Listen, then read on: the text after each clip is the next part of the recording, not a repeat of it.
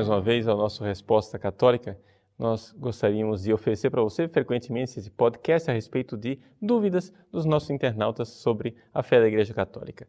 E o título desse podcast ele é importante. Resposta Católica porque nós não gostaríamos de dar a você uma resposta qualquer não é a resposta do Padre Paulo. Eu gostaria sempre de basear as minhas respostas em documentos específicos da Igreja, especialmente no magistério do Papa, no magistério da Santa Sé, para que fique bem claro qual é a posição católica. E nesse podcast eu gostaria de responder a pergunta do Silvio. O Silvio faz uma pergunta um pouco nessa direção. Ele ouviu o nosso podcast a respeito do Espiritismo e ficou um pouco perplexo com a radicalidade da resposta. O Silvio me escreveu de forma bastante respeitosa, é, ele se identifica, ele diz que ele não é católico, que na verdade ele não tem religião nenhuma, ele crê em Deus e acha que todas as religiões são válidas. É? Ele gosta de frequentar templos católicos, ou seja, construções, as igrejas católicas, especialmente quando elas estão vazias, porque ele acha que é ali ele pode ter um momento de paz com Deus, etc. E isso é muito importante para ele. Então ele pergunta, Padre Paulo, não seria melhor que o senhor usasse a sua cultura para pregar a paz entre os homens e não ficar com essas posições radicais que parece que, de alguma forma, criam atritos entre as várias religiões? Bom, acho que a pergunta do Silvio merece respeito e merece a nossa resposta. E é o seguinte, Silvio.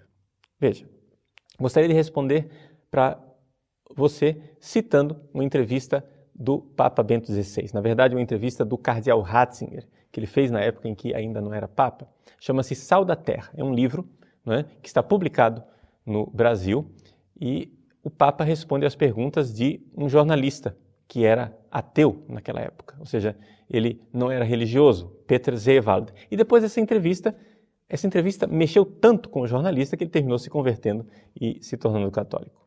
Muito bem, o Papa responde à pergunta do Peter Zewald que o interpela por que é que a igreja não aceita uma posição um pouco mais aberta com relação ao pluralismo religioso? Afinal das contas, todas as religiões não são boas? O Papa responde, o cardeal Ratzinger responde, dizendo que simplesmente não é verdade que todas as religiões são boas. Não é verdade historicamente, não é verdade logicamente. Não é verdade historicamente porque existem religiões terríveis na história da humanidade. Religiões que matavam pessoas, que faziam sacrifícios humanos. Então é evidente que você não pode chegar a dizer que todas as religiões são boas. Uma religião que prega um Deus de amor, como o cristianismo, não está no mesmo nível de uma religião que oferece eh, holocausto de pessoas para aplacar a ira de um Deus sangrento. Não é? Simplesmente as coisas não estão nesses termos. Historicamente, existem religiões que não somente não são boas, Hoje, nos estados modernos que pregam a liberdade religiosa, nós poderíamos dizer que é verdade. Devemos, é uma cláusula pétrea da nossa Constituição, a liberdade religiosa. Porém, devemos compreender: há religiões que não deveriam existir. Quais religiões?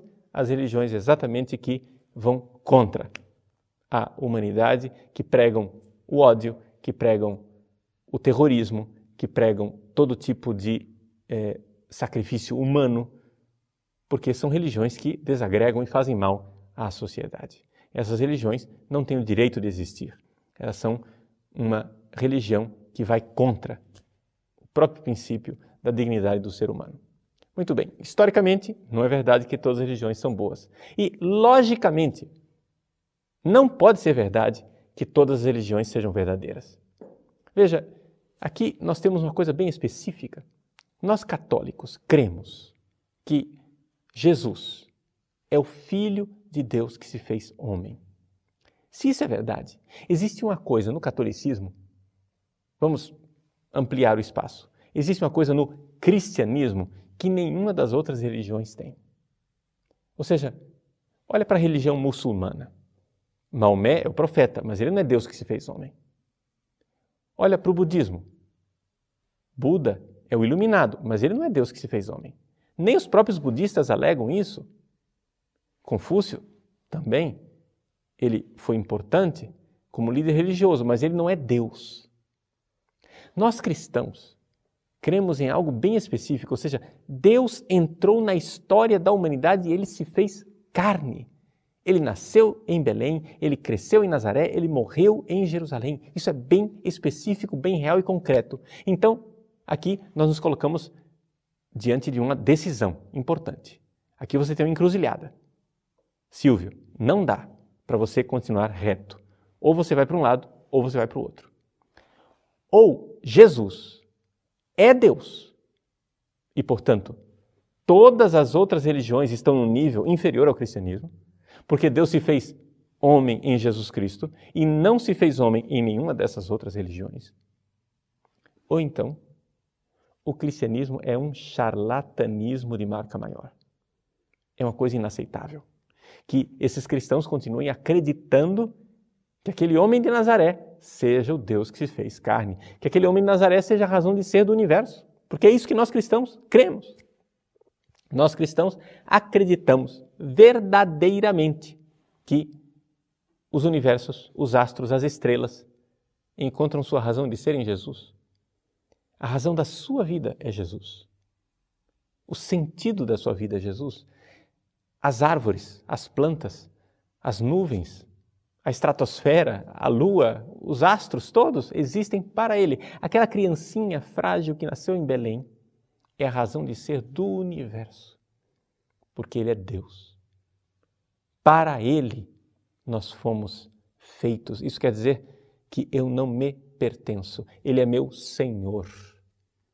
Existe um senhorio de Cristo na minha vida. Então aqui nós encontramos diante de um bívio, de uma encruzilhada, uma realidade que nos coloca em duas direções bem diferentes, bem distintas. Porque as outras religiões, Silvio, você ainda dá para você conciliá-las no sentido que você diz assim, não, veja, é, as, as, religiões afro-brasileiras, é, elas creem que existe uma força cósmica da comunicação que é Ogum. Já os romanos antigos é, acreditam que tem uma força cósmica de comunicação que é Mercúrio. Os gregos têm uma força cósmica da comunicação que é Hermes. Muito bem. Veja, tem né, alguma coisa em comum, dá para você costurar ali, dizer no fundo, no fundo, estão todos dizendo as mesmas coisas. Dá para você colocar grandes blocos religiosos em sintonia e em harmonia, mas nenhum destes blocos religiosos, nenhuma dessas religiões crê num Deus histórico feito homem, que viveu historicamente. Quando nós cristãos, nós católicos, no domingo, ficamos de pé na missa e dizemos padeceu sobre Pôncio Pilatos, nós estamos dizendo uma coisa bem específica. Pôncio Pilatos, personagem histórico, eh, governador romano, numa data histórica, real e concreta. Jesus morreu na cruz debaixo do seu governo, ou seja, nós estamos inserindo Jesus na história humana geral. Estamos dizendo, veja, não é um mito, é real, é histórico. Então, Silvio, eu não vejo como nós podemos crer nesta verdade de fé e ao mesmo tempo dizer alegremente que todas as religiões são iguais. Não podemos dizer isso. Não faz sentido nenhum. Agora, uma coisa bem diferente é nós começarmos a instigar o ódio nas outras pessoas. Claro, o que eu estou propondo é que nós digamos claramente que a fé católica é uma. As religiões não são todas iguais, todas iguais.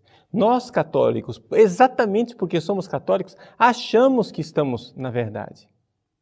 E exatamente porque cremos nesta verdade, nós pregamos a verdade porque é uma caridade para com as pessoas. Dizer a verdade. Seria uma falta de caridade imensa nós termos a verdade, sabermos que Deus se fez homem e escondermos esse segredo. Porque se a gente contar para os outros isto, os outros vão ficar chateados, porque vai necessariamente dizer que a religião deles não é a verdadeira. Então, você está entendendo? Ninguém está pregando o ódio, mas também ninguém quer pregar um relativismo. Então, o que é que nós podemos dizer com relação a esta realidade da pregação católica? Nós, católicos, cremos que Jesus é verdadeiro Deus, verdadeiro homem e que este homem e Deus verdadeiro, ele continua vivo na história, num corpo concreto, chamado Igreja Católica. Essa Igreja Católica, ela é santa, ela é o corpo de Cristo. Infelizmente, ela tem membros pecadores que nem sempre fazem e se comportam como deveriam. No entanto, Jesus continua vivo na história e encarnado através da igreja, no seu magistério, nos seus sacramentos. A Igreja Católica é, digamos assim, um grande mistério. Nós abrimos os olhos, olhamos ao redor e vemos o que? Pecadores. Mas também vemos tantos santos, sacramentos santos, uma palavra santa. Nós vemos a graça de Deus agindo porque é o corpo de Cristo real e concreto na história. Essa é a nossa fé. Nós não podemos achar que as outras religiões são iguais, porque as outras religiões não são o corpo de Cristo na história da humanidade, o corpo de Cristo que redime a humanidade. Agora, não estamos pregando nenhuma guerra santa. Não estamos aqui iniciando uma espécie de cruzada para degolar os infiéis que não creiam na nossa fé. Nós católicos sabemos, e sabemos desde a época dos mártires, nas primeiras perseguições, que a fé católica não é algo pela qual nós queremos matar, mas, na verdade, a fé católica é algo pelo qual nós queremos morrer. Que Deus dê a você, meu querido internauta, o discernimento de encontrar a verdade, abraçá-la, amá-la e morrer por ela. Sim, porque Ele morreu por nós. Morramos também por Ele.